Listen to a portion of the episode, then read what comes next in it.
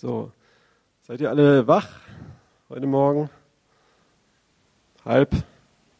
Also ich äh, bin gestern um eins äh, von irgendwo bei Bochum in der Nähe heimgefahren und ich habe nicht viel geschlafen. Also ich habe Verständnis mit jedem, der heute müde ist. Ich bin es auch, aber der Herr gibt neue Kraft. Ja, ähm, es ist super schön, dass ich da hier sein darf heute und über das Thema sprechen, ähm, über den fünffältigen Dienst und den Schwerpunkt, den Dienst vom Evangelisten zu beleuchten, zu unterstreichen. Ähm, ich möchte heute auf drei Punkte eingehen, die mir sehr wichtig sind. Und zwar möchte ich erstmal anfangen und ähm, also ich versuche heute wirklich strukturiert zu sein. Ja? Äh, wer mich kennt, weiß, dass man mir zwar folgen kann, aber ähm, ja, also und zwar möchte ich uns einfach nochmal kurz, kurz einen Überblick, einen Kontext geben, was mit dem fünffälligen Dienst und mit diesen sogenannten oft fälschlich als Gaben bezeichnet oder in unserem, Verständlich, in unserem Verständnis falsch abgespeicherten Gaben es wirklich gemeint ist, wenn man den Text liest. Dann möchte ich auf den Schwerpunkt eingehen von der Bibel, auf den einzigsten Evangelisten, der in der Bibel als Evangelist erwähnt wird und euch verraten, wer das ist und anhand von seinem Dienst kurz aufmalen, was der Schwerpunkt vom Evangelisten ist. Und dann möchte ich den Bogen spannen und uns alle ermutigen, was dieses Thema mit jedem Einzelnen von uns zu tun hat, auch wenn ihr keine Evangelisten seid. Denn ja, das ist so eine Spannung in diesem Thema. Ich glaube, hier sitzen wahrscheinlich ganz wenige Evangelisten. Gleichzeitig glaube ich, dass das Thema trotzdem mit jedem was zu tun hat. Und das werde ich heute versuchen, ein bisschen aufzuknoten. Also auch wenn du denkst, ich bin überhaupt kein Evangelist, ich möchte auch niemandem jetzt ein schlechtes Gewissen machen, hey, wir müssen alle den großen Missionsbefehl erfüllen. Ähm, ja, müssen wir, aber ähm, ist eigentlich was Schönes und dafür muss man auch kein Evangelist sein. Und ich möchte uns ermutigen heute, ähm, wie wir zusammen auch in Austausch von den verschiedenen Stärken, die wir haben, da reinkommen. Lasst uns mal die Bibel aufschlagen im Epheserbrief und das kannst du auch gerne an die Folie jetzt machen. Kapitel 4, Vers 11 bis 14. Das ist nochmal dieser Bibeltext, wo der Apostel Paulus an die Gemeinde in Ephesus schreibt, ähm, quasi und diesen fünffältigen Dienst erwähnt. Vielleicht hat es der eine oder andere noch nie gehört, was der fünffältige Dienst ist. Und hier beschreibt er das. Ähm, genau. Sehr schön. Ähm, ich möchte es einfach kurz durchlesen und dann einfach nochmal den Kontext beleuchten und vielleicht nochmal das eine oder andere Missverständnis, das wir durch unsere Tradition haben, ähm, schlachten. Das ist aus der Schlachterübersetzung. So, das war ein trockener Witz, ihr dürft lachen. ähm, gut. Er hat gegeben, also Gott hat gegeben, etliche zu Aposteln, etliche zu Propheten, etliche zu Evangelisten, etliche zu Hirten, zu Lehrern. Stopp. So, Oft haben wir das Problem, ich weiß nicht, ob ihr solche Bücher kennt wie die Farben der Gaben oder wir haben auch mal einen Gabentest gemacht. Ähm, und da wird oft alles reingewürfelt, in der, was in der Bibel irgendwie mit Stärken und Gaben zu tun hat. Und da müssen wir einfach verstehen, ähm, oft wird es auch, es gibt vom Campus für Christus so einen Geistesgabentest und da ist alles Mögliche drin, was in der, was, ja, in, die, in der Bibel steht nirgends das Wort Geistesgabe erstmal. Wir haben drei Bibelstellen, wo über sogenannte Gaben, wie wir heute darüber denken, geredet wird. Und ich möchte es einfach sagen, weil ich glaube, dieses kommt oft so ein Schubladendenken, wenn man über Gaben redet und denkt. Und das hält uns oft davon ab, in unsere Berufung zu kommen. Und deswegen möchte ich da jetzt ein bisschen äh, nochmal einen anderen Blickwinkel drauf geben. Und zwar spricht Paulus im, ähm, im Korintherbrief über die Geisteswirkungen, über die Gnadenwirkungen. Das sind die Kraftwirkungen, wenn man den Heiligen Geist hat. Das, das hat nichts mit Geistesgaben zu tun, die eine mehr oder weniger hat. Das sind die Kraftwirkungen vom Heiligen Geist. Da steht nirgends Gaben. Das ist nur so übersetzt. Irgendwie ist mein Mikrofon total komisch eingestellt. Danke.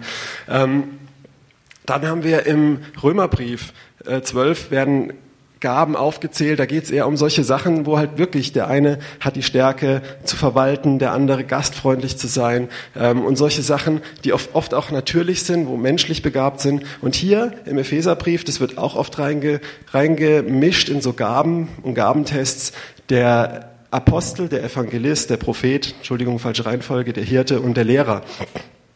Und interessanterweise, wenn wir das jetzt hier lesen, steht hier nicht, er hat etlichen gegeben oder er hat gegeben, etlichen Apostel zu sein, sondern wenn wir es richtig lesen, steht hier, er hat gegeben, etliche zu Apostel. Das heißt, nicht die Person, kann man das irgendwie ändern? Das ist ziemlich komisch, also so, oder einfach leiser machen oder so. Ähm, er hat nicht der Person gegeben, zum Beispiel mir hat Gott nicht die Gabe des Evangelisten gegeben. Und ich glaube, das denken wir oft. Und das ist falsch. Das ist nicht, was hier steht. Sondern er steht, er hat gegeben etliche zu Aposteln. Er hat mich gegeben als Evangelist. Wem hat er mich gegeben? Jetzt lesen wir mal weiter.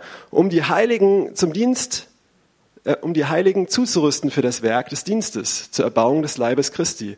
Der Leib Christi ist die Gemeinde. CZK ist ein Teil davon. Wir sind der Leib Christi, wir sind die Gemeinde Jesu, ähm, weltweit, aber auch Ortsgemeinden oder Hausgemeinden. Ähm, und den Versammlungen, den Gläubigen hat er als Gabe Menschen gegeben, die diesen Dienst ausführen. Versteht ihr den Unterschied? Das ist mir ganz, ja, ich mag sein, ich predige einfach trotzdem nochmal drüber, weil ich glaube, viele Leute ich höre immer wieder, ja, ich bin nicht das, ich habe nicht die Gabe. Und das ist eine Lüge, ähm, die du glaubst, die dich davon abhält, äh, in dem zu leben, wofür Gott dich bestimmt hat.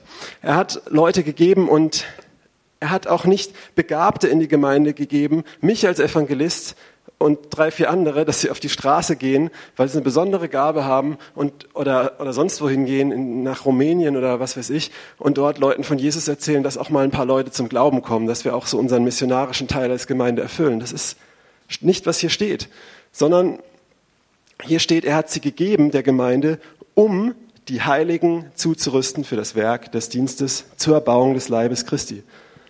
Was bedeutet das? Ich bin hier und andere sind hier, um den anderen, die keine Evangelisten sind, ähm, wobei ja, das, diese Schubladendenken ist blöd, aber die sich vielleicht nicht so sehen oder auch nicht dieses Amt haben in der Gemeinde, in der Versammlung, im Leib Jesu, wo wir sind, ähm, zuzurüsten, dass sie fähig sind zum Dienst, dass du fähig bist, mit jemand, der in deinem Freundeskreis ist, in deinem Sportverein, in deiner Arbeit, der dich irgendwann mal auf deinen Glauben anspricht, dass du fähig bist, ihm die richtige Antwort zu geben. Dass du fähig bist, zu wissen, was es heißt, wie reagiere ich jetzt. Und vor allem, wenn ich ihm die richtige Antwort gegeben habe und er sagt, wow, dass ich ihn nicht so stehen lassen denke, hey, Gott macht schon den Rest, weil, äh, sondern dass ich auch ihm zeigen kann, wie er auf diese Botschaft reagieren kann, dass ich fähig bin zum Dienst. Und das ist in meinem Leben so gewesen, das sehe ich oft bei vielen Christen, die, und Freunden und Leuten, die mir erzählen, oh, da hat mich der da und darauf angesprochen. Und ich, ich denke heute so, oh, das ist voll die offene Tür gewesen. Und ich habe dann nicht richtig antworten können. Ich denke, oh nein. Und so ging es mir das auch immer. Ähm, und so hat man als Evangelist die Aufgabe, die anderen daran zuzurüsten, fähig zu sein zum Dienst, fähig zu sein, Zeugnis abzulegen. Ich komme später nochmal drauf. Der Apostel Petrus schreibt in seinem Brief, wir sollen jederzeit in der Lage sein, jeder Mann Rechenschaft abzulegen über die Hoffnung, die in uns ist. Okay, und das ist eigentlich was Wunderschönes, denn wenn wir gucken in die Bibel, Jesus hat in Lukas Evangelium Kapitel 9 und 10, kannst du mal bitte Lukas 10, Vers 1 und 2 bitte anschmeißen? Jesus hat uns das vorgelebt. Ähm, Jesus hatte alle Bereiche vom fünffältigen Dienst voll abgedeckt ähm, und hat auch darin Leute zugerüstet ähm, und ausgesandt. Und er hat es aber nicht für sich behalten, sondern das ist ein Prinzip im Reich Gottes, dass wir in der Gemeinde leider, also ich meine jetzt generell in unserer heutzutage im christlichen Denken nicht mehr haben. Wir haben oft den gesalbten Mann Gottes, der vorne steht und der macht alles für mich, weil er ist ja gesalbt und er ist begabt und ich bin ein bisschen begabt und ich mache dann das. Und das hält uns davon ab, in die Fülle zu kommen. Weil hier stand es vorhin im Epheserbrief, dass wir in die Fülle kommen. Ja? Und Jesus hatte das alles und er hat es nicht für sich behalten, sondern er sagt zu seinen Jüngern, hey Leute, später auch, es ist besser, wenn ich gehe, weil dann kommt der Heilige Geist in euch und ihr könnt dasselbe machen wie ich und es wird viel mehr Frucht bringen. Ja, Jesus hat gesagt, ich komme nur zu den Schafen Israels, weil ich möchte den anderen noch was übrig lassen. so. Und hier in Lukas 10, ähm, die Geschichte davor, im Kapitel 9, hat er seine zwölf Jünger ausgesendet, ausgesandet, ausgesendet, ähm, und und es heißt im, in dem Counterpart im Matthäus-Evangelium, dass er die Volksmenge sah und es drehte ihm den Magen um, weil sie wie Schafe ohne Hirten waren.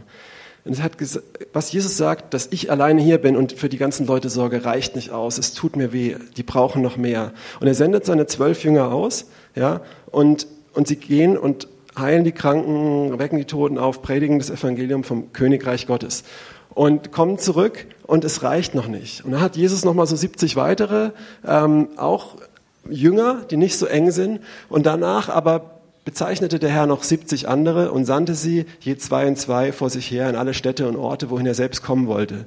Und jetzt kommt's. Und er sprach zu ihnen, die Ernte ist groß, aber die Arbeiter sind wenige. So bittet den Herrn der Ernte, dass er die Arbeiter in seine Ernte sende.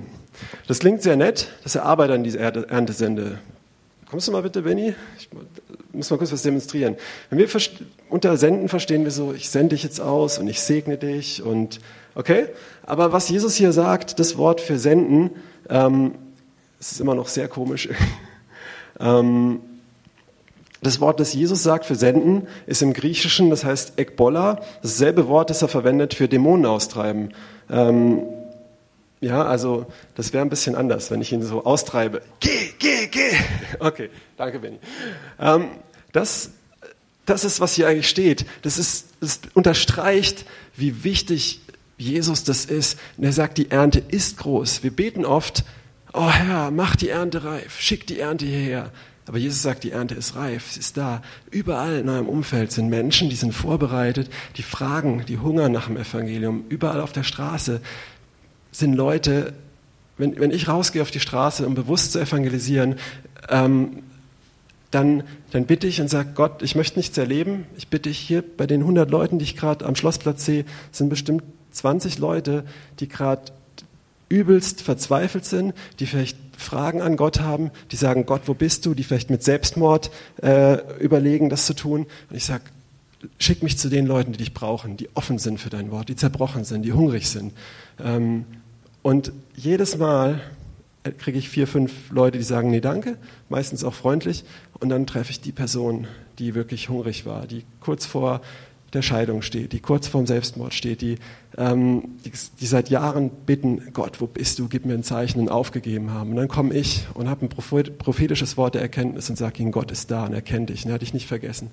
Ja, und nicht, weil ich so toll bin, sondern weil die Ernte überall groß ist, aber die Arbeiter fehlen, die reingehen. Und es ist Jesus ein Anliegen, dass Arbeiter in die Ernte gehen. Und er war hier Evangelist und er hat seine Jünger, nicht Evangelisten, sondern Jünger, ausgesendet in die Ernte.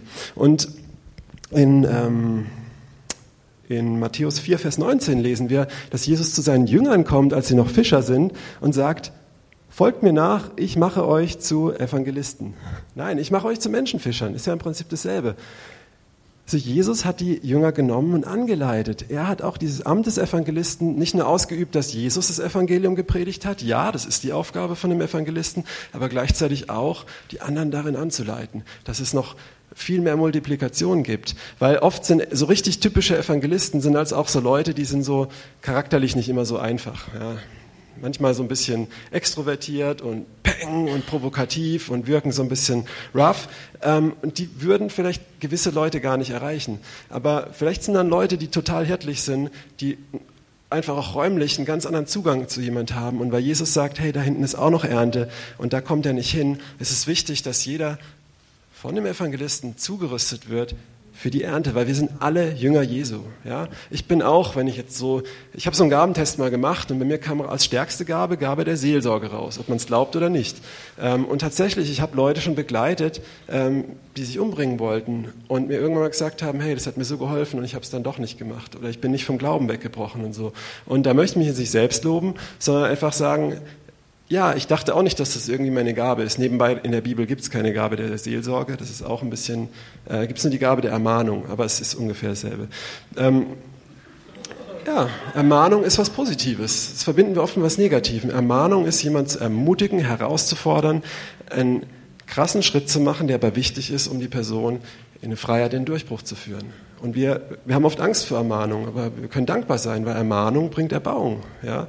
Ermahnung, wenn ich sehe, oh, da ist was falsch, ich bringe es wieder richtig, dann wachse ich. Das ist doch super. Okay. Ähm, so. Genau. Kannst du nochmal die Lukas-Stelle kurz zurückmachen? Das ist möglich.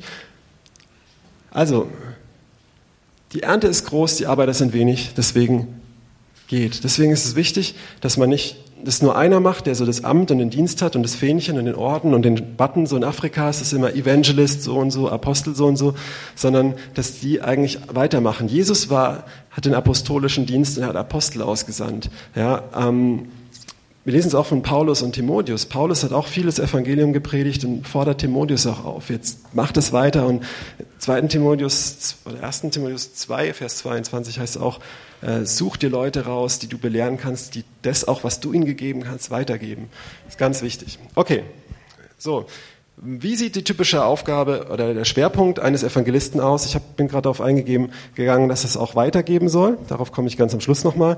Praktisch. Ähm, aber er hat dann natürlich auch die Aufgabe, das Evangelium zu verkündigen. Und wie das aussieht, möchte ich euch zu jemand führen. Und erstmal fragen, ich glaube, du weißt es schon, weil ich dich auch schon mal gefragt habe. Wer ist der einzigste als Evangelist erwähnte Mensch in der Bibel? Ja, sehr gut. Jetzt hast du die Spannung weggenommen. War richtig, ja, richtig. Die meisten hätten wahrscheinlich gesagt Paulus, der Apostel Paulus. Aber es heißt auch, ich bin nicht gekommen, euch zu taufen, sondern das Evangelium zu predigen. Und hier leiten viele raus, dass Taufe nicht wichtig ist, aber Paulus hat doch zwei, drei getauft und die haben dann die anderen getauft, ne, weil er auch wollte, dass sie das gleich weitergeben. Ja, und nicht, dass er alles macht und sie alle an ihm hängen, sondern dass der Leib Jesu erbaut wird. Deswegen schreibt er auch sowas an die Epheser. Und Petrus können wir auch denken oder sonst wer oder Timotheus, weil er sagt, tu das Werk eines Evangelisten oder evangelischen Predigers oder wie man es auch übersetzen mag. Aber der einzigste, der tatsächlich in Apostelgeschichte, brauchst du nicht anschmeißen, ähm, ihr dürft es aber nachschlagen, wenn ihr wollt, Apostelgeschichte 21, Vers 8, da steht, ähm, dass sie in das Haus gingen von Philippus, des Evangelisten. Und lustigerweise hat dieser Philippus drei Töchter, die Jungfrauen sind und auch Evangelisten sind, weil er sie so erzogen hat. Nein, sie, sie sind Prophetinnen oder Weissagen oder so. Ja, also die haben wieder ganz andere Stärken und die leben unter einem Dach und das funktioniert, weil sowas ist Leib Jesu, okay? Und bitte? Ja, ja. Gut. Ähm, ja, und jetzt lass uns mal in Apostelgeschichte 8 gehen. Da sehen wir einfach, da wird einfach voll mal durch die Bank beschrieben, wie der Philippus so gewirkt hat. Kannst du mal ganze Kapitel Apostelgeschichte 8 raufhauen? Genau. So, gleich mal weitermachen. Genau. Ja, also der Saulus hat angefangen, die Gemeinde zu verfolgen und dann haben die Jünger, die Gläubigen, sich verteilt auf die Landstriche. Ähm, und hier lesen wir das Philippus. Ich paraphrasiere das ein bisschen. Ich habe den Text nur hier, dass ihr prüfen könnt, ob das auch wahr ist, was ich sage, weil oft zitieren Prediger, auch ich, Bibelstellen. Und äh, wenn man genau liest, steht da eigentlich was anderes. Hat, deswegen ist es wichtig, dass ihr auch selber prüft und nachliest. Philippus kommt nach Samaria, predigt das Evangelium von Christus. Und was macht er? Hier sehen wir, er geht an einen anderen Ort, weil die Samariter waren nicht so beliebt. Also Evangelist, der geht auch oft zu so Randgruppen, ja, Leuten, wo eigentlich eher voll weit weg sind. Und es ist auch interessant, wenn ich oft zu solchen ähm, solchen Punkermäßigen Leuten gehe oder zu solchen ähm, ja, so Gruppen, wo sie aussehen wie so Jugendliche, die so muslimisch aussehen oder sowas, äh, wenn ich die anspreche, die sind oft erstaunlicherweise sehr offen. Aber die meisten Christen haben mehr Angst, solchen Leuten von Jesus zu erzählen. Aber eigentlich sind die Leute offen, weil die Ernte reif ist und die warten auf den Richtigen, der kommt. Gerade vorletzte Woche, ich habe das als Zeugnis erzählt, wo wir ein Hauskreis Kickstart-Wochenende hatten, wo es auch darum ging, da äh, trainiert zu werden für, bin ich auch zu einer Gruppe Jugendlicher gegangen, einer Tischtennisplatte, die haben mit so einer Lautsprecherbox Musik gehört, sich rumgeschuckt und mit so Flaschen abgehauen, so Plastikflaschen. Und ich bin so, hey, ganz kurz, hat jemand von euch Schmerzen? Ich glaube an Jesus und das. Und habe ihn angefangen, das Evangelium zu predigen und die saßen 20 Minuten da und haben echt so zugehört und haben voll drauf reagiert und, ähm, und haben dann erzählt, was sie so haben und ihre Schicksale von ihren Eltern. Das war richtig heftig und da war Selbstmord dabei, da war richtig krasses Zeug. Ich habe mit einem Jungen gebetet für Befreiung und er hat Befreiung erfahren. Ähm, hat mir auch geschrieben, er hat seither hatte immer solche Albträume.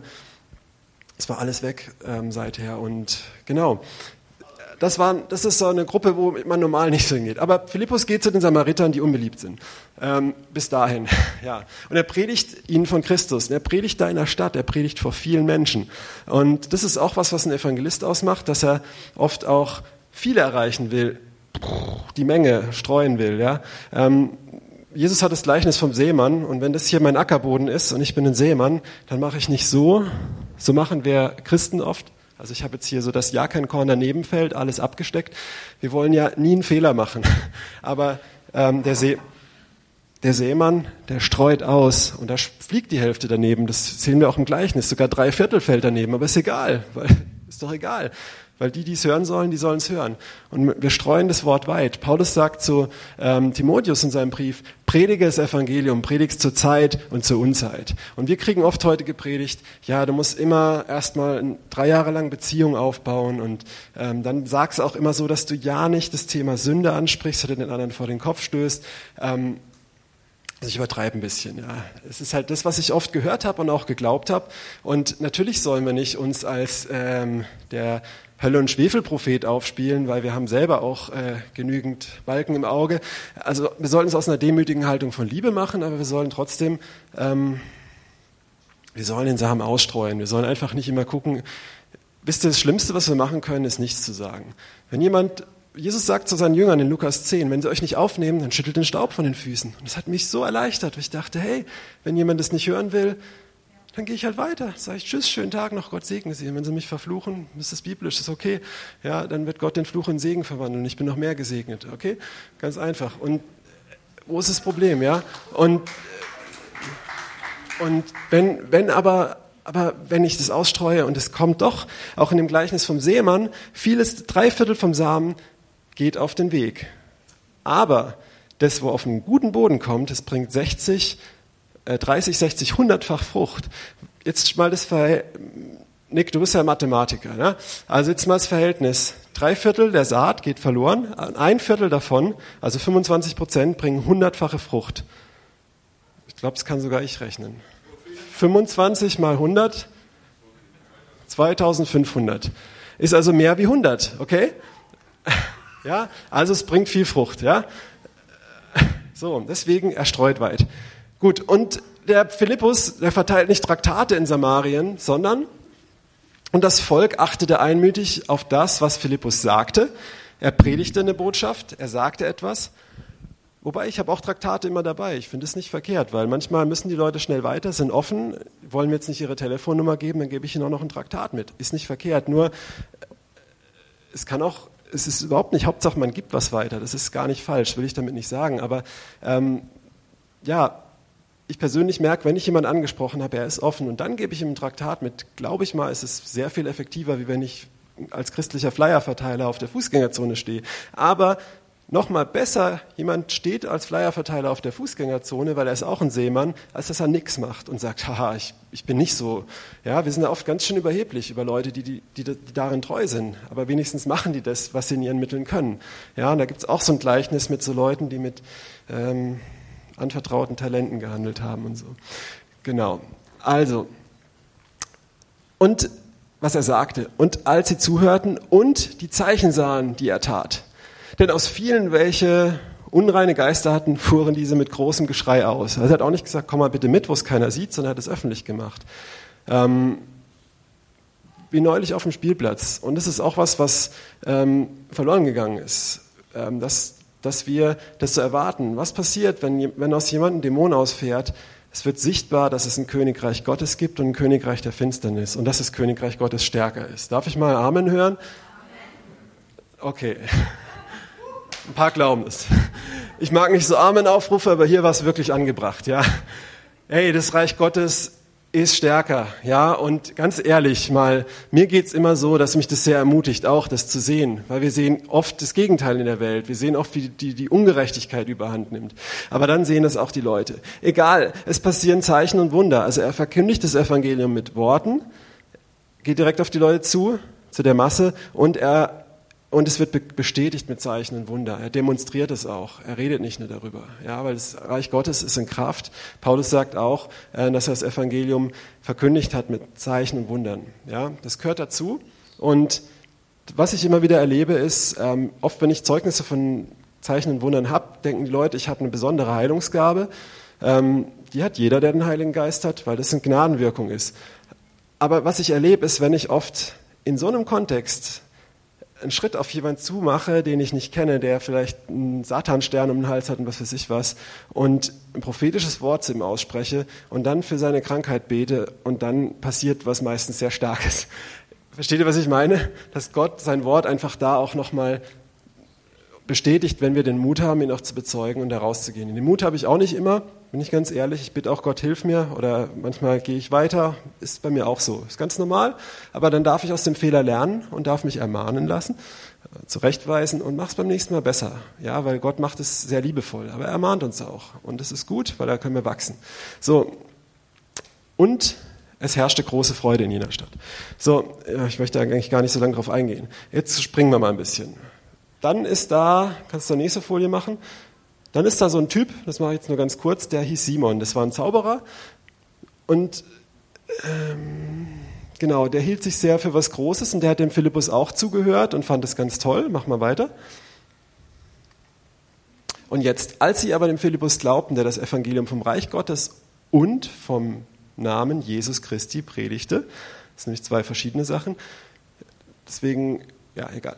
Ähm, ließen sich Männer und Frauen taufen. Also Philippus hat auch das den Leuten nicht so einfach gemacht. Hey, ähm, wisst ihr, wenn ihr, wer das jetzt annehmen möchte, der wird glücklich, der kommt in den Himmel, ihr müsst nur eure Hand strecken. Oder am besten, ihr müsst nicht mal mitbeten, sondern betet in eurem Herzen. Nein, er hat die Leute auch, die Reaktion darauf war, dass die Leute sich haben taufen lassen. Er hat ihnen auch ein anderes Evangelium gepredigt, wie wir oft. Ich weiß nicht, ob ihr schon mal bei einer Evangelisation wart und danach einen Aufruf zu einer Taufe gesehen habt. Nein. Also er hat auch irgendwie wohl ein ziemlich krasses Evangelium gepredigt und die Reaktion darauf war auch krass und vor allem halt auch, auch biblisch, ne? weil Jesus sagt auch in Markus 16, wer zum Glauben kommt und sich taufen lässt, wird gerettet werden, was, was auch wirklich damit zu tun haben. Und wir machen den Leuten aber oft heute die Schwelle so niedrig wie möglich, um reinzukommen, dass so viele wie möglich reinkommen. Wir sagen können, ja, bei dem Crusade haben sich Millionen von Leuten bekehrt oder sowas. Ähm, ich sage auch nicht, dass durch die Taufe dann alle voll danach mitgehen, aber es ist nicht verkehrt, die Bibel als Maßstab zu haben, auch wenn dadurch die Schwelle ein bisschen höher ist und die Leute, die reinkommen, dann aber auch wirklich eine Herzensentscheidung treffen. Nicht nur Entscheidung, ich nehme Jesus auf, sondern ich ordne mein ganzes Leben Jesus unter. Ja, okay. Und interessant ist, dass dieser Simon, der wurde auch getauft, aber ähm, der hat es überhaupt nicht verstanden, der war voller Falschheit. Und die Leute haben den Heiligen Geist nicht empfangen und Philippus holt dann die Apostel aus Jerusalem. Ich springe jetzt ein bisschen, weil ich eigentlich noch auf wichtigere Sachen eingehen möchte. Ähm, was auch zeigt, der Philippus war nicht so gut in Nacharbeit. Das heißt, wenn wir als Evangelisten unterwegs sind, oder dann ist es nicht immer das, was uns vorgeworfen wird, ja, was ist die Nacharbeit, sondern die Aufgabe ist einfach, das Evangelium zu predigen, den Samen auszuschreuen. Und da kommen auch welche rein, die nicht, äh, die, sag ich mal, falsche 50er sind, aber das ist nicht unsere Verantwortung. Als reiner Evangelist. So, aber jetzt ist es natürlich auch wichtig, wenn ich ein Amt als Evangelist habe oder evangelistisch unterwegs bin, dass ich nicht sage in meiner Schublade, ich bin ja Evangelist, deswegen kann es mir egal sein, ob der weiterkommt, sondern dann sollte ich mal mit ein paar Hirten abhängen, die so seelsorgerlich drauf sind und von denen mal ein bisschen was lernen ähm, über Nachfolge oder von ein paar, mit ein paar Propheten, die mir auch nochmal so ein paar Sachen mich zurechtrücken oder so. Versteht ihr? Gut. Philippus hat es nicht gemacht. Ich glaube, das ist auch absichtlich so hier beschrieben, dass einfach so das rauskommt, was das sein Dienst war.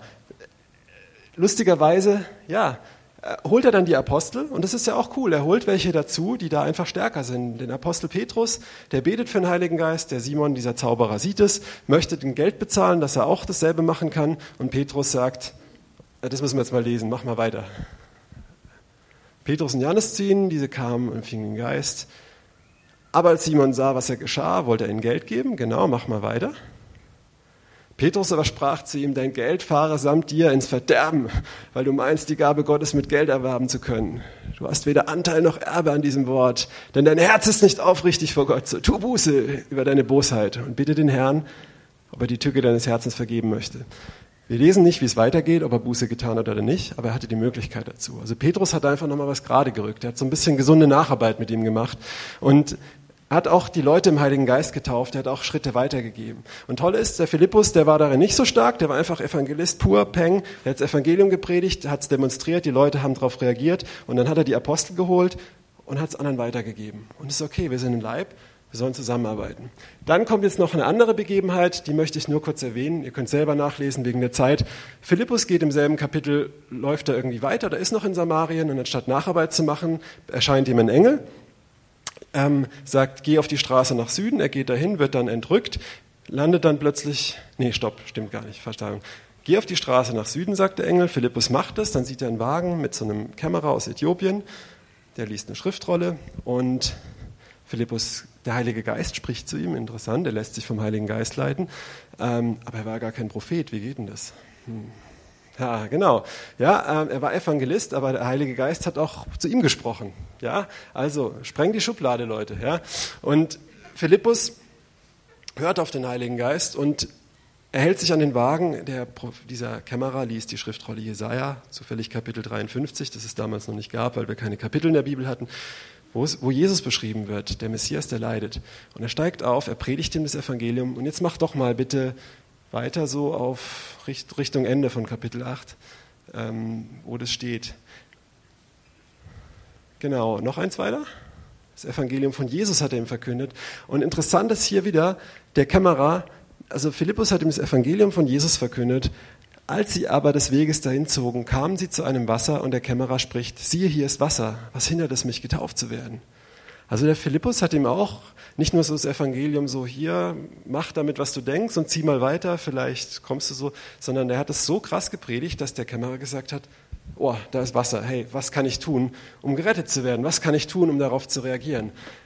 Und was wir hier auch lesen, Philippus hat auch eins zu eins eben ja, mit Leuten. Also Evangelisten stehen nicht nur vor Massen, sondern sie gehen auch einzeln auf Leute zu. Und ich denke, das betrifft die meisten hier, auch wenn du nicht Evangelist bist, solche Situationen dir passieren können. Und wenn du dann zugerüstet bist, weißt du, wie du reagieren kannst. Dann weißt du, wie du ein Evangelium so predigen kannst, dass der andere wie der Kamera richtig darauf reagiert. Ähm, genau. Und dann wird Philippus entrückt und er ist weg. Der Kämmerer hat auch keine Nacharbeit, aber die äthiopische Kirche ist, glaube ich, die älteste der Welt. In Äthiopien war seit dieser Zeit immer ein christliches Land. Auch wenn viel Tradition ist und alles, trotzdem ist es bemerkenswert, dass sich das irgendwie der Heilige Geist geschafft hat, dass es doch auch weiterging. Ja? Okay, gut. Jetzt komme ich zu einem ganz, ganz wichtigen Punkt.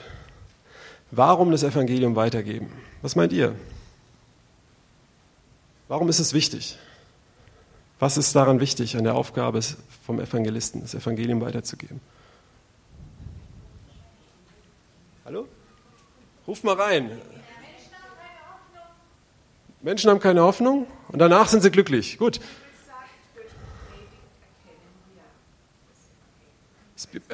Erkenntnis, mehr Erkenntnis haben, ist auch nicht schlecht. Ja. Errettung der Menschen. Ja, von was denn? Vom Heuschnupfen, oder? Ah, von den Sünden. Meinst du damit, dass sie bessere Menschen werden und ein glücklicher, erfüllteres Leben haben? Zu Jesus kommen, dann sind sie bei Jesus und dann? Das ist gut. Ist nicht schlecht, da geht es ihnen besser, wie jetzt, wenn sie so ihr Leben. Weil ein Leben mit Jesus ist halt besser wie ein Leben ohne Jesus, oder? Und deswegen sollen wir den Leuten von Jesus erzählen.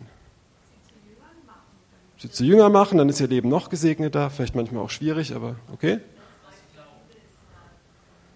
weil das Reich nahegekommen ist. Es gibt in Matthäus eine Aussendungsanordnung von Jesus. Und wir sind in alle Welt. Richtig, weil es Jesus geboten hat, müssen wir es machen. Das ist auch schon mal gut, weil manchmal, manchmal ist es auch gut, wenn man nicht immer alles versteht, sondern einfach, wenn Jesus was sagt, das macht. Und dann versteht man es danach. Aber ähm, ja, ich möchte mal an der Stelle, kannst du es anblenden, 1. Timotheus 2, Vers 4. Es gibt noch sehr viele andere Stellen und ich möchte jetzt nicht ähm, zum Hölle- und Schwefelprediger werden, aber also im Vers davor geht es um Gott, welcher will, dass alle Menschen gerettet werden und zur Erkenntnis der Wahrheit kommen. Gerettet werden. Von was gerettet werden? Wir Menschen haben gesündigt und der Zorn Gottes ist auf uns gekommen. Sünde ist unser Leben gekommen, die Sünde sollt ist der Tod. Wir werden alle sterben. Habt ihr sicher schon mal gehört. Und ähm, Gott wird kommen, die Welt zu richten. Für alle Sünden, die wir getan haben, wird er irgendwann kommen und Gerechtigkeit bringen. Ich frage oft die Leute und sagen, sagt, finden Sie es nicht unfair, was Donald Trump gerade macht oder Erdogan oder Assad oder sonst wer? Und sagen sie immer, ja genau. Und finden Sie nicht wo ist da Gott? Warum macht er da nichts? Ja, genau. Sage ich, wissen Sie, in der Bibel steht, dass Gott eines Tages kommt, das hat er versprochen, und er wird genau die Leute, die hier auf der Welt kein Gericht bekommen haben, wo nicht vor einem Kriegsgericht standen, die wird er richten und die werden richtig ihr Fett abbekommen. Ja, genau, das ist Gerechtigkeit. Sage ich, wissen Sie, das Problem ist leider, dass Sie auch gerichtet werden. Ja, aber ich bin ja eine gute Person. Und ähm, das ist das Problem, das die Leute haben. Und sie werden irgendwann vor Gott stehen und Gott ist heilig und er ist gerecht. Und unser Problem ist, dass wir uns vergleichen. Wenn ich lüge, denke ich, ich bin ein guter Mensch, weil ich lüge ja nur. Es hat hier jeder im Raum hat gelogen.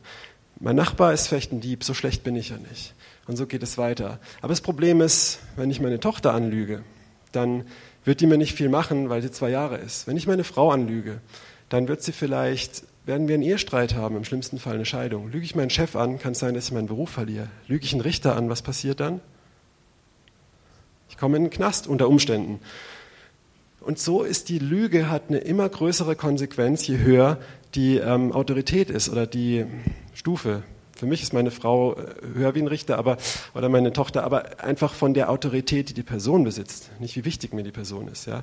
Und wenn ich jetzt vor einem heiligen, gerechten Gott stehe und ich habe gelogen und ich habe mich nicht nur gelogen, ich war stolz, ich habe mich von ihm abgewandt, ich habe in meinem Herzen Ehebruch begangen. Habe ich dann die Hölle verdient? Ist er dann gerecht? Er muss Gerechtigkeit bringen, wenn er mir einfach, ja, wir wissen ja, Christen wissen es, aber ich möchte es trotzdem nochmal unterstreichen. Ähm, dass das Sachen sind, die, die in der Bibel stehen, dass Jesus sagt, hey, äh, reiß dir lieber dein Auge raus als und komm als, als halb Blinder in den Himmel, als in die Hölle geworfen zu werden. Und erschreckenderweise, ähm, ich möchte jetzt nicht hier Angst machen, aber es ist einfach auch die Wahrheit, ist der Einzige, der in der Bibel über die Hölle spricht, Jesus. Sonst steht immer Hades in der Offenbarung und so. Und Jesus spricht von Gehenna. Das ist wirklich dieser Müllverbrennungsort. Es ist krass.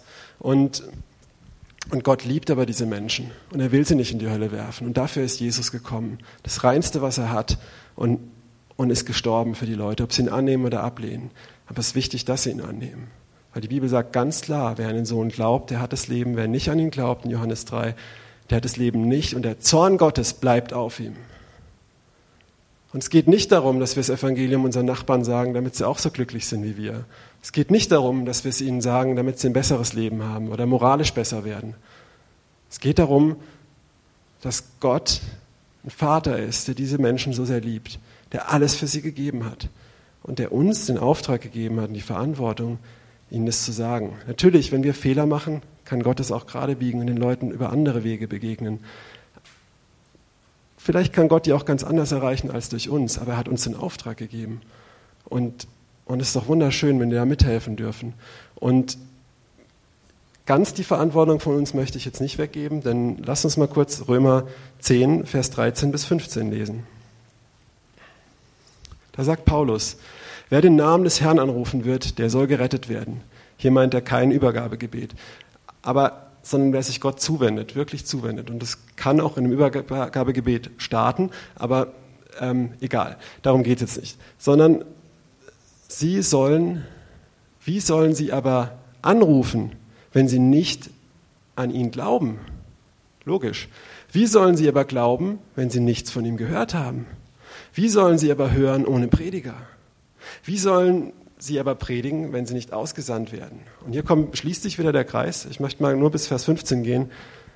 Ich bin so oft Menschen begegnet, auch neulich mal einem, einem Katholiken, und der aufrichtig Gott sucht, aber voll die Heiligenverehrung macht und da in vielen verblendet ist. Und ich habe ihm mit Respekt, in Liebe, aber trotzdem klar gezeigt, wie falsch das ist. Und er hat danach gesagt, danke, das hat mir noch niemand erzählt. Ich habe oft schon Leuten von Gottes Gericht, Gerechtigkeit und von der Hölle auf der Straße erzählt. Nicht in einer verurteilenden Weise, ich, sondern aber, aber trotzdem in Liebe, weil ich sage, ich, ich möchte, du bist mir wichtig und deswegen möchte ich dir das sagen. Ich glaube, das ist eine Wahrheit. Und viele Leute haben gesagt, danke, das hat mir so noch nie jemand gesagt. Ja, Zack sitzt hier, er fragt immer die Leute, glaubst du, du bist eine gute Person? Die sagen ja, und dann geht er mit ihnen durch die zehn Gebote und überführt sie. Und er hat es auch schon oft erlebt, dass Leute sagen, wow, das hat mir so noch niemand gesagt, danke. Stimmt, oder? Und klar, sollen wir nicht immer darauf rumreiten, wir sollen es mit Liebe machen, aber es ist wichtig. Und wie sollen sie glauben, wenn keiner da ist, der ihnen das sagt? Ja, auch, auch wie Gott wirklich ist. Wenn ich Leute anspreche und sagen sie mal, ja, ich gehe nicht in die Kirche. Ja, die Kirche hat viel Mist gemacht. Ich sage, hey, es geht nicht um die Kirche. Da ist ein Gott, der ist ein liebender Vater. Und das haben viele auch nicht gehört. Das ist auch wichtig. Ja. Also die Wahrheit, die Gerechtigkeit, aber auch das Herz Gottes, seine Liebe den Leuten wirklich zu zeigen. Gut. Und wir haben eine Verantwortung. Gott hat uns gegeben. Ein Beispiel noch, weil viele Leute sagen, allein durch Gebet und Fasten ähm, werden die Leute erreicht.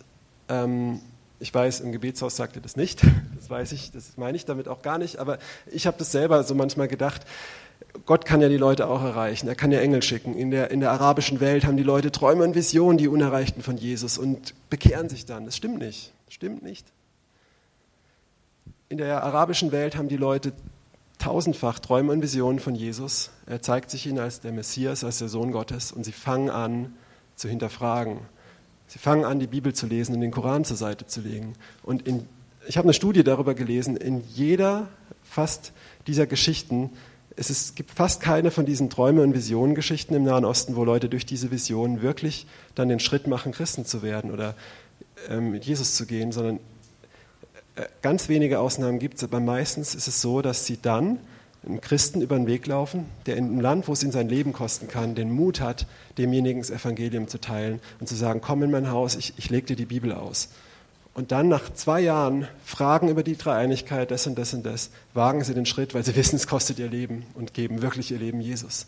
Und biblisch gesehen finden wir dasselbe in der Apostelgeschichte 10. Da ist Cornelius, ein frommer Mann, ein Heide, der fastet und betet und Gott sucht. Und ein Engel begegnet ihm, aber der Engel verkündet ihm nicht das Evangelium, sondern ein anderer Engel oder eine Vision kommt zu Petrus und sagt zu Petrus, Petrus, geh zu diesem äh, Cornelius. Und zu Cornelius sagt der Engel, hol Petrus, der wird dir sagen, was der Weg zum Heil ist. Gott hätte das doch durch den Engel machen können. Nein, ja, der Cornelius hat gebetet. Gebet und Fasten ist wichtig. Keine Frage, ja. Das wollte ich damit nicht sagen. Aber dann gebraucht auch Gott immer noch uns, um in diese offene Tür reinzugehen. Und gibt uns diese Verantwortung. Okay, jetzt der Bezug zu uns. Ähm, ich komme langsam zum Ende, aber ich bin noch nicht am Ende. Okay. Ähm, wir haben sogenannte Missionsbefehle in der Bibel oder Missionsauftrag oder Aussendungsbefehle. Das lesen wir in jedem Evangelium am Ende. Ja, ähm, und interessanterweise macht Jesus diesen Missionsbefehl nicht an die Evangelisten, sondern an seine Jünger. Ist hier jemand, der ein Jünger von Jesus ist? Mal die Hände hoch. Okay. Ja, also es betrifft jeden. Ähm, genauso wie er auch sagt, betet ohne Unterlass. Dafür brauche ich nicht die Gabe des Fürbitters oder das Amt oder so, sondern jeder Christ betet auch. Und er sagt das ja, geht an die Enden der Erde, macht zu Jüngern, predigt das Evangelium und so weiter. Und im Lukas-Evangelium, in der Apostelgeschichte ist es übrigens auch, Apostelgeschichte 1, da sagt Jesus was Interessantes. Ihr seid meine Zeugen, fangt an in Jerusalem. Sagt er im Lukas-Evangelium und in der Apostelgeschichte geht er weiter und sagt, fangt an in Jerusalem, in Sama äh, Judäa, Samaria und bis an die Enden der Erde. Was für mich heißt, wie ähm, Du, jeder hier ist ein Zeuge von Jesus. Fang einfach mal an in deinem Umfeld. Fang einfach mal da an, wo du offene Türen siehst, da, wo du stehst. Und dann wird es dich automatisch weiterziehen. Ob du jetzt ein Evangelist bist und das Amt hast, darin andere zuzurüsten oder nicht. Aber du wirst merken, wow, es funktioniert. Wow, es ist wunderschön, Menschen die frohe Botschaft weiterzugeben und zu erleben, wie Gott es mit Zeichen und Wundern bestätigt und wie Menschen darauf reagieren und wie Menschenleben verändert werden und wirklich gerettet werden und es auch sichtbar hier auf der Erde passiert. Und ähm, kannst du mal bitte folgende zwei Bibelstellen anwerfen? Epheser 6, Vers 15 und 1. Petrus 3, Vers 15. Epheser 6, Vers 15, 1. Petrus 3, Vers 15. Genau. Die Waffenrüstung kennen einige von euch, wo Paulus die Waffenrüstung beschreibt. Und er sagt, und die Füße gestiefelt mit der Bereitwilligkeit, die frohe Botschaft des Friedens zu verkündigen. Vorhin hat das meine Mutter für mich gebetet. als Evangelist, dass wir als Evangelisten diese Stiefel des Evangeliums haben. Schreibt der Paulus den Epheserbrief an Evangelisten? Nein, an jeden Gläubigen. Ja, und wir sollen auch Glauben haben, wir sollen das Schwert des Heiligen Geistes haben und alles. Und er schreibt an jeden Gläubigen, an den Füßen gestiefelt, mit der Bereitwilligkeit oder Bereitschaft. Das ist sehr interessant, ähm, dass jeder Gläubige im zivildienstlichen Bereitschaftsdienst, ich musste in der Nähe sein und wenn es einen Notfall gab, musste ich da sein. wenn es keinen gab, nicht. Das heißt, Bereitschaft heißt, du bist bereit und wenn es akut wird, springst du ein, dann trittst du ein mit diesen Stiefeln. Macht das Sinn? Also ich, okay, ich dachte, ich bin müde, aber irgendwie wirkt jetzt alle müde. Bin ich mit der Zeit langsam durch? Oder? Okay. Jeder Gläubige sollte diese Bereitschaft haben und auch imstande sein, zugerüstet zu sein. Das hatten wir vorhin im Römerbrief, den Vers hatte ich nicht weitergelesen, wo es heißt dann, wie sollen sie denn predigen, wenn sie nicht ausgesandt werden? Und hier kommt es auch wieder, dass wir zu, auch zu, uns zurüsten lassen von den Leuten, von den Evangelisten, die da schon erfahren drin sind zuschauen. Wie Jesus sagt zu seinen Jüngern, kommt, folgt mir nach, schaut mir zu, ich mache euch zu Menschenfischern. Das gilt natürlich auch für Prophetie, für Propheten und so weiter, was auch dort schon geschieht. Ähm, genau, und den Petrus-Vers bitte.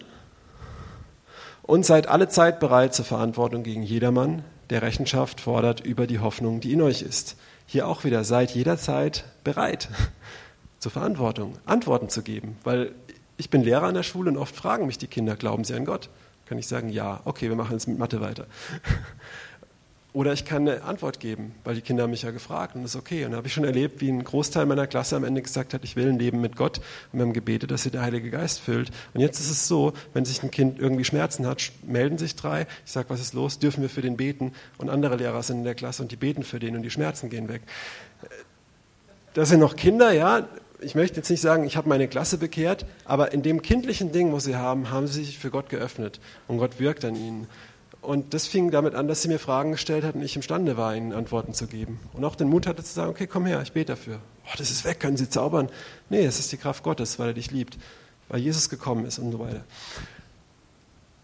Also, Jesus sagt es im Missionsbefehl an seine Jünger, nicht an die Evangelisten, an alle. Geht hin, macht es.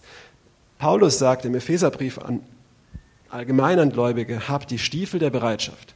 Petrus sagt, auch nicht zu Evangelisten ist der Brief gerichtet, sondern an eine Gemeinde, an alle. Seid alle Zeit bereit zur Verantwortung dafür. Ja?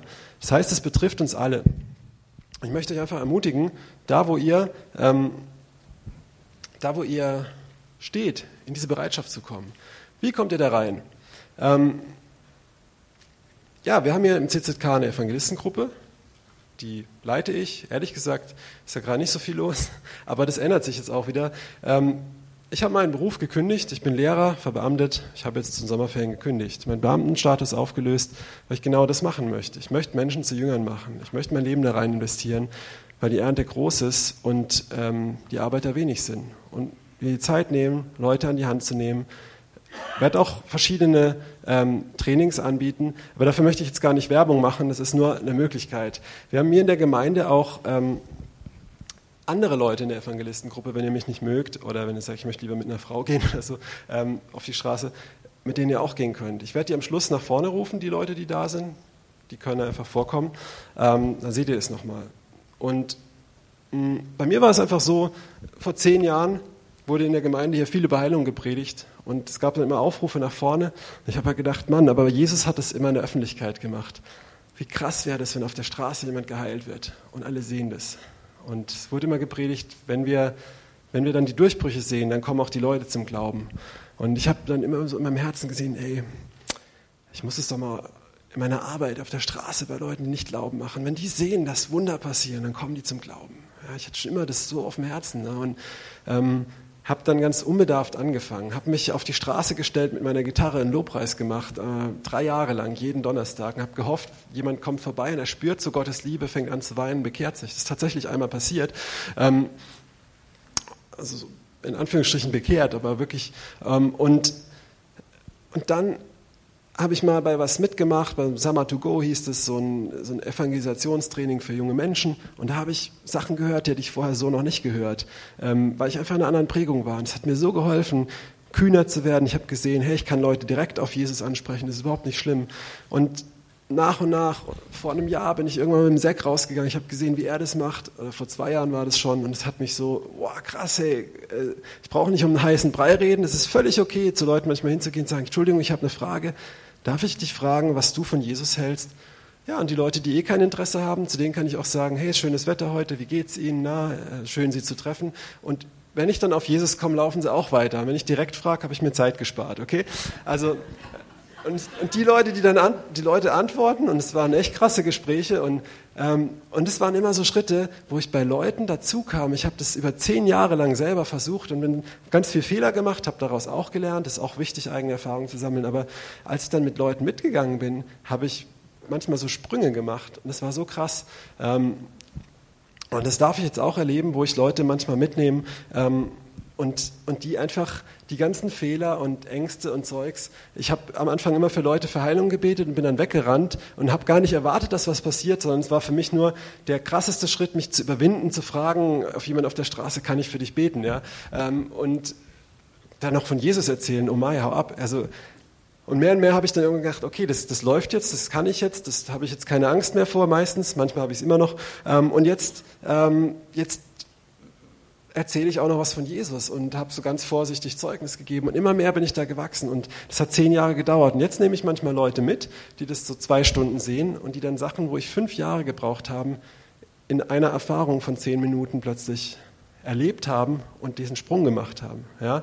Ähm, und natürlich ersetzt es nicht Charakter und Charakterschule und auch eigene Erfahrung und Misserfolge auch, ja. Aber ich habe auch immer wieder Misserfolge und Sachen, die frustrierend sind. Aber ähm, das ist die Einladung, das ist da, das ist die Möglichkeit. Ähm, ich möchte auch bald ähm, einen Cups und Cookies Abend anbieten, ähm, wo man den ganzen Abend ich euch ähm, eine Methode zeige, wie man das Evangelium am Kaffeetisch seinen Freunden ganz einfach erklären kann und sehr effektiv und auch Elemente daraus auch anwenden kann in Gespräche und so und wir das üben und trainieren. Ähm, genau. und es ist einfach super, wenn man, wenn man wo fragen kann, lernen kann und diese Schritte macht und es auch sieht. Jetzt möchte ich mal meine Frau vorbitten. Die hat noch ein kleines Zeugnis. Ähm, es ist so, dass ähm, sie kommt, jawohl, dass wir verheiratet sind und wir sind auch einigermaßen in manchen Sachen unterschiedlich, auch so von unserer Prägung. Und ja, die Miriam hat es immer gut toleriert, wenn ich dann, wenn wir spazieren gehen waren, Leute angesprochen habe. Irgendwann hat es auch genervt, wenn wir gar nicht so mal zu Ende reden konnten. Ähm, aber erzähl doch einfach mal selber kurz.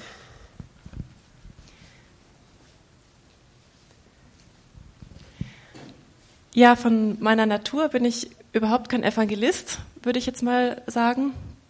Bin aber mit einem Evangelisten verheiratet. Und Simon hat mich gebeten, einfach von mir zu erzählen, wie es mir geht mit dem Evangelisieren. Wir waren vor zwei Monaten in der Schweiz für drei Wochen auf einer Jüngerschaftsschule und dort bin ich ins kalte Wasser geschmissen worden.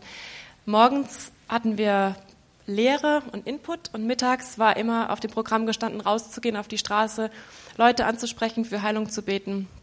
Und ich, ehrlich gesagt, ich habe gedacht, oh nee, jetzt muss ich rausgehen und muss Leute ansprechen. Ähm, und das war für mich eine sehr, also schon eine sehr große Herausforderung. Die ersten paar Male ist es mir auch echt schwer gefallen und ich habe auch nicht was erlebt und ähm, habe dann auch zu Jesus gesagt, also ich mache das nicht mehr, ich kann das nicht, ich ist nicht meine Begabung. Ja.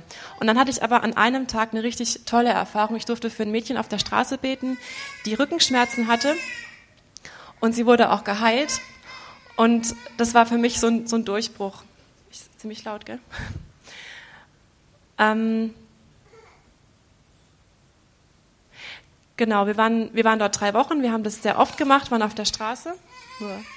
Ähm, jetzt habe ich den Faden verloren. ähm, genau, Mädchen auf der Straße.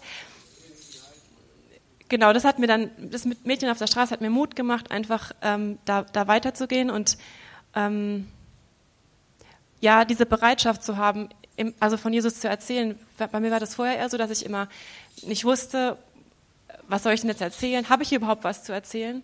Und äh, dieses Erlebnis hat mir irgendwie gezeigt, ich, ich habe was zu erzählen und ich, ähm, genau, ich will bereit sein, von Jesus zu erzählen. Und dann hatten wir vor zwei Wochen, waren wir auf dem Spielplatz mit den Mädchen und ich sitze neben der Mutter und wir kommen ins Gespräch über alle möglichen Sachen, unterhalten uns und ja, auf einmal kommen wir auf Jesus zu sprechen und es war so von Gott vorbereitet und ich war so bereit, dann einfach von Jesus zu erzählen, weil ich das halt vorher auch schon gemacht hatte und ähm, Genau, einfach als Ermutigung, wenn ihr keine, euch nicht als Evangelisten fühlt, da trotzdem auch reinzugehen, weil wir haben was zu erzählen, wir haben Jesus und ich habe gemerkt, immer an dem Namen Jesus, da scheiden sich wirklich die Geister und dann kommen die Lügen in den Kopf, oh, ich, ich kann das gar nicht, ich weiß gar nicht, wie ich erzählen soll.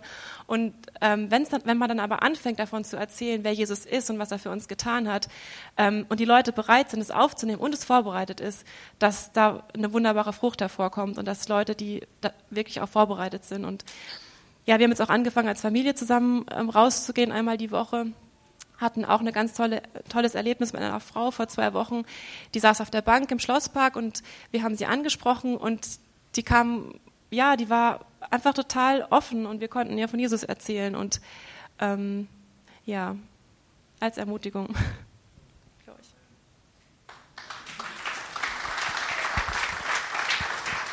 Danke.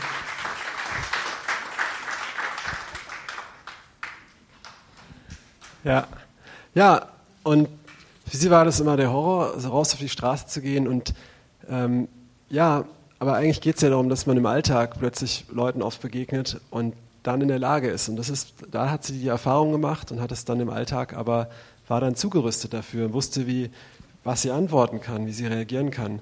Und jetzt gehen wir zusammen raus und ich glaube, oft war auch mehr Angst, dass die Leute darauf gar keinen Bock haben. Da hat sie gemerkt, wie viele Leute eigentlich rumlaufen, die völlig offen sind, die völlig positiv darauf reagieren, die mehr wissen wollen. Und jetzt hat sie auch gesagt neulich so, das macht richtig Spaß, ja. Und aber vor allem ist es halt wichtig, dass wir zugerüstet sind in unserem Umfeld, da wo wir sind, wo wir dann doch mal Freunde haben, wo Schicksalsschläge sind. Und ja, was sagen wir dann? Gott segne dich. Okay, ist schon mal gut, aber ähm, haben wir eine Hoffnung in uns, wie es Petrus sagt, ähm, über die wir Rechenschaft ablegen können, die wir den Leuten auch richtig erklären können. Wissen wir überhaupt selber, von was wir errettet sind? Ist uns das überhaupt bewusst? Ähm, und wie wir es auch kommunizieren können. Ähm, genau. Und jetzt bin ich wirklich am Ende mit der Botschaft, nicht mit den Nerven. Und einfach bevor die Leute, die jetzt hier sind aus der Evangelistengruppe, die darin auch aktiv sind, also die auch auf das mal rausgehen, die können gleich vorkommen, dann seht ihr die. Und dann ist einfach auch die Möglichkeit, dass ihr dann wirklich auf, auf die Leute zukommt und sagt, okay, das ist die Herausforderung jetzt, ich möchte es mal erleben, ich möchte mal mitkommen. Ähm, komm auf einen von denen zu und frag, mach was aus, wirklich einen Termin, wo er mal zusammen rausgeht und einfach demjenigen zuguckt. Du musst gar nichts machen. Du kannst auch fünf Meter Peinlichkeitsabstand halten und sehen, wie der die Leute anspricht und du siehst, hey, die Leute sind voll offen. Oh, der wird geheilt. Ey, cool, ich will auch mal. Und du merkst so, hey, das, du wirst sehen, es, es, es baut Ängste ab, ähm, es baut Glauben auf und du sammelst Erfahrung. Okay? Und ähm, im August noch kleine trotzdem Werbung und was passt gut. Da werden wir hier im CZK eine Jüngerschaftsschule machen für drei Wochen. Richtig intensiv, bam. Ich habe es mit ganzer Familie gemacht. Das ist auch möglich für Familien, allerdings nur begrenzt Platz. Es ist auf der CZK-Seite. Schaut euch das nochmal an. Da wird man nochmal in Lehre was ist das Evangelium, wie gebe ich es weiter, was ist Befreiung, wie kann ich das machen, Heilung und so weiter reingetunkt. Jüngerschaft ähm, geht zusammen unter Anleitung auch raus, ähm, leitet irgendwann auch andere Leute an und genau, wer da Interesse hat, könnt ihr auch auf der Homepage mal nachschauen. Ähm, macht zu Jüngern Training, auf der CZK-Seite ist es auch, gibt noch Plätze. Okay, dann dürfen jetzt einfach noch kurz die Leute von der Evangelistengruppe vorkommen, die da sind, ähm, die aktiv sind wo ihr einfach mal, dass ihr wisst, mit dem, zu dem kann ich gehen, auf den kann ich zugehen und mitgehen. Der Zack ist jetzt rausgegangen, aber der macht das auch immer ganz toll. Den Zack kennen ja die meisten, der da vorne saß. Okay, und dann fordere ich euch heraus, jetzt das Gehörte auch, auch umzusetzen. Ihr müsst es nicht alleine machen. Jesus sagt nicht, hey, folgt mir nach und ihr sollt gute Menschenfischer werden, sondern er sagt, folgt mir nach, ich mache euch zu Menschenfischern. Ja? Seht ihr Leute, vielleicht kennt ihr auch Leute in eurem Umfeld, die, zu denen ihr kommen könnt und sagt, okay, wir machen mal was aus oder einfach Fragen stellen, wie machst du das oder so. Ähm, genau. Okay? Ihr habt es alle gesehen, danke. Dann bin ich jetzt fertig. und